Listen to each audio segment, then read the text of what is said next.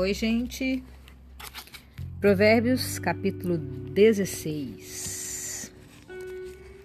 Muito bom. As pessoas podem fazer os seus planos, porém é o Senhor Deus quem dá a última palavra. Começou bom, né? Você faz os planos, mas quem dá a última palavra é o Senhor. Você pode pensar que tudo que você faz é certo mas o Senhor julga suas intenções. Ele conhece o seu coração, ele sabe qual é a sua intenção. Depois eu vou ler um textinho aqui de reflexões da vida do, do escritor da Bíblia, que vai falar sobre essas intenções ali. Peça a Deus que abençoe os seus planos e eles darão certo. Olha que frase bonita, que versículo bonito para você guardar no seu coração hoje. Peça a Deus que abençoe os seus planos e eles darão certo. O Senhor fez tudo para certos fins, e o fim dos maus é a desgraça. O Senhor detesta todos os orgulhosos. Eles não escaparão do castigo de jeito nenhum. Não pense que vai escapar. Você vai ser pego orgulhoso. Quem é bom e fiel recebe o perdão do seu pecado, e quem teme o Senhor escapa do mal. Se a nossa maneira de viver agrada a Deus, Ele transforma os nossos inimigos em amigos. Isso aqui é muito legal, né? Se a sua maneira de agradar o Senhor, de agradar a Deus, é legal, é boa, Ele transforma os seus inimigos em amigos. Isso aqui me lembrou lá daquela história de quando Jesus foi crucificado, que o, Herodes e o Pilatos eles eram inimigos e viraram amigos.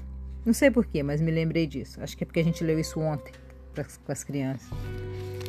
Mas enfim, a sua, se a sua maneira de viver agradar a Deus, ele transforma até os seus inimigos em amigos. Ser honesto é ter, e ter pouco é melhor do que ter muito lucro com desonestidade. A pessoa faz os seus planos, mas quem dirige a sua vida é Deus, o Senhor. O rei fala com autoridade divina. Ele não erra nos seus julgamentos. O Senhor fez os pesos e as medidas, por isso quer que sejam usados com honestidade. Os reis não toleram o mal, porque o que torna forte um governo é a justiça. O rei se alegra em ouvir a verdade e ama os que dizem coisas certas. Quando o rei fica com raiva, há perigo de morte, mas o sábio acalma. Quando o rei fica contente, há vida. A sua bondade é como a chuva da primavera. Gostosa, né? Boa, refrescante. É melhor conseguir sabedoria do que ouro. É melhor ter conhecimento do que prata. Busque saber as coisas com profundidade, com conhecimento de verdade mesmo, não só superficialmente. As pessoas honestas se desviam do caminho do mal.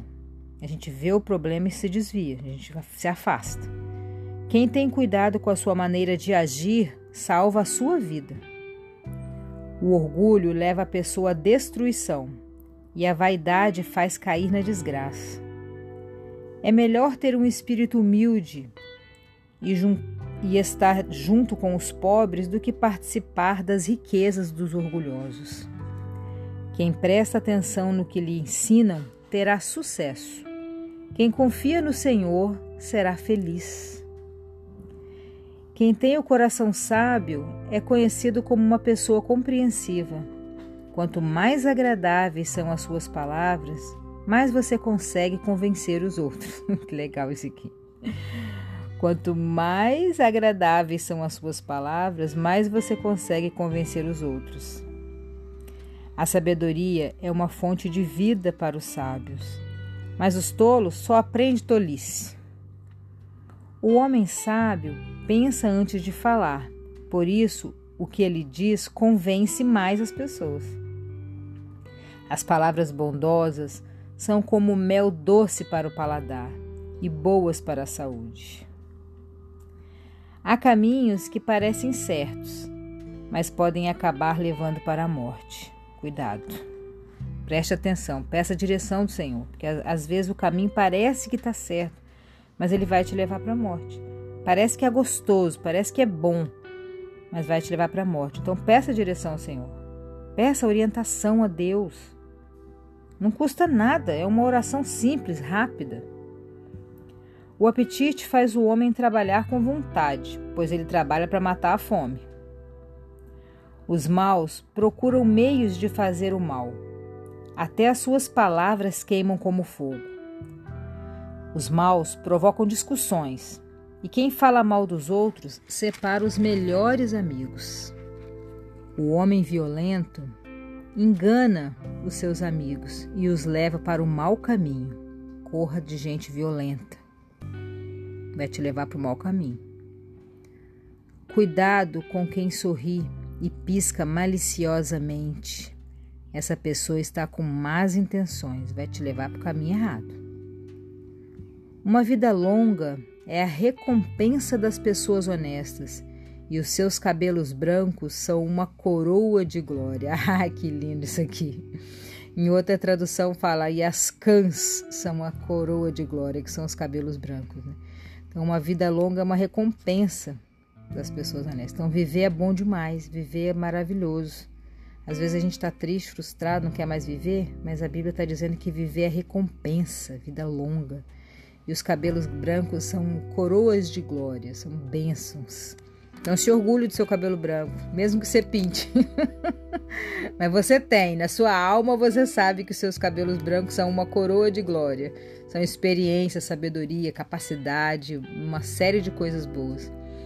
Que delícia é a maturidade, né? A maturidade é uma benção. Eu, eu repito isso várias vezes, porque eu, é muito bom. Eu gostaria de ter o corpo de 20 e a cabeça que eu tenho hoje com quase 50. Versículo 32. Vale mais ter paciência do que ser valente. É melhor saber controlar, se controlar, do que conquistar cidades inteiras. Os homens jogam os dados sagrados para tirar a sorte, mas quem resolve mesmo é Deus, o Senhor. Agora eu vou, eu vou ler essa, essa reflexões da vida que o Brandon escreveu aqui, porque é, é bem legal. É, vai ficar grande o podcast, mas vale a pena. Porque muitas vezes a gente faz isso aqui. É sobre o versículo 2. Você pode pensar que tudo que você faz é certo, mas o Senhor, ele julga as nossas intenções, ele julga o que está dentro do nosso coração. E olha o que, que ele fala aqui: os males do meio-dia sobre esse versículo da intenção, né? Os males do meio-dia, que fala lá em Salmos 91, versículo 6. Uma hora eu vou fazer um podcast do Salmo 91 pra gente. Mas você deve conhecer, é um dos salmos mais conhecidos, né? E ele fala assim: os males do meio-dia na vida cristã são as tentações de perder o eu interior. Esse, esse é o mal do meio-dia, de perder a, a, o seu interior e ao mesmo tempo preservar um invólucro de comportamento edificante. Você perde quem você é, mas por fora, né? É um sepulcro caiado, né? Por fora é bonito, é, por, por fora é um vaso de ouro e por dentro é barro, né? De repente, eu me vejo ministrando às vítimas de AIDS só para constar no meu currículo. Não é para ajudar, é só para constar no currículo. De repente eu descubro que renunciei o sorvete durante um jejum só para perder uns quilinhos, não é porque eu estou de jejum, em consagração. Eu faço alusões à prioridade absoluta da meditação e da contemplação para dar a entender que eu sou um homem de oração. Ele fala coisas que ele nem faz só para dar a entender, para receber a fama de um homem de oração. Em algum momento do qual eu não me recordo mais, eu perdi o vínculo entre a pureza interior do coração e as obras exteriores da devoção.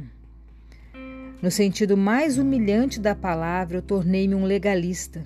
Eu sou vítima daquilo que T.S. Eliot chama de o maior pecado de todos: fazer a coisa certa pelo motivo errado. Cara, que palavra! Quantas vezes a gente faz isso? A gente faz a, a, a, coisa certa pelo motivo errado. Como ele citou ali algumas coisas que ele fez e que ele se tocou.